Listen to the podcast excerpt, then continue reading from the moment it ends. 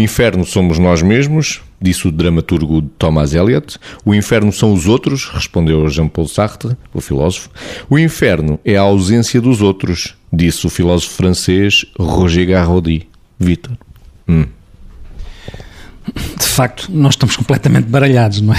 Temos que nos ir entendendo. É claro que, em relação a estes aforismos, a estas frases, nós depois, também em função do nosso temperamento, temos mais tendência a colar-nos a uma ou a outra. Eu também prefiro esta agora, não é? Acho que faz muito sentido, um, desta forma metafórica, que consigamos integrar a ideia que não, que não conseguimos viver sem os outros. Não é no sentido de depender dos outros, mas é no sentido de nos construirmos na nossa existência, na relação com os outros e de de nós sermos espelhos uns dos outros, como eu costumo dizer. E é por essa via que me parece que seria um inferno a ausência dos outros. A ausência do outro na relação connosco seria de facto um inferno. E, portanto, parece-me bem que nós assumamos humildemente que a relação com o outro é fundamental para a construção da nossa identidade, é fundamental para a construção da nossa personalidade. Não é por acaso que nós nascemos em famílias, não é por acaso que eventualmente construímos famílias.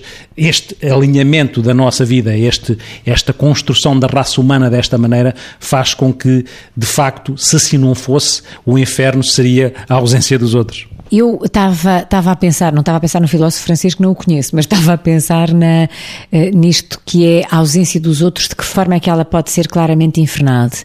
E desde as coisas da ausência inevitável, portanto, do abandono até às coisas da hostilidade, que é aquela presença eh, negativa, hostil, perturbadora, rejeitante. Bom, a ausência positiva dos outros é isto de tudo o que já dissemos esta semana, é aquilo que eu mais acredito que pode ser altamente perturbador, altamente demolidor. Agora, há uma forma de nós tentarmos lidar com isto, que é procurarmos, quando estamos com outros, sermos nós a boa presença junto deles, ou seja, fazer o evitamento de que a nossa presença também possa ser uma ausência, apesar de lá estarmos. E, portanto, este tema, uh, que eu, de facto, das três frases que dissemos esta semana, esta também é aquela que eu acho que é que faz realmente mais sentido, quer dizer, eu sem outro, para quem sou? não sei, se calhar perco o sentido, não é?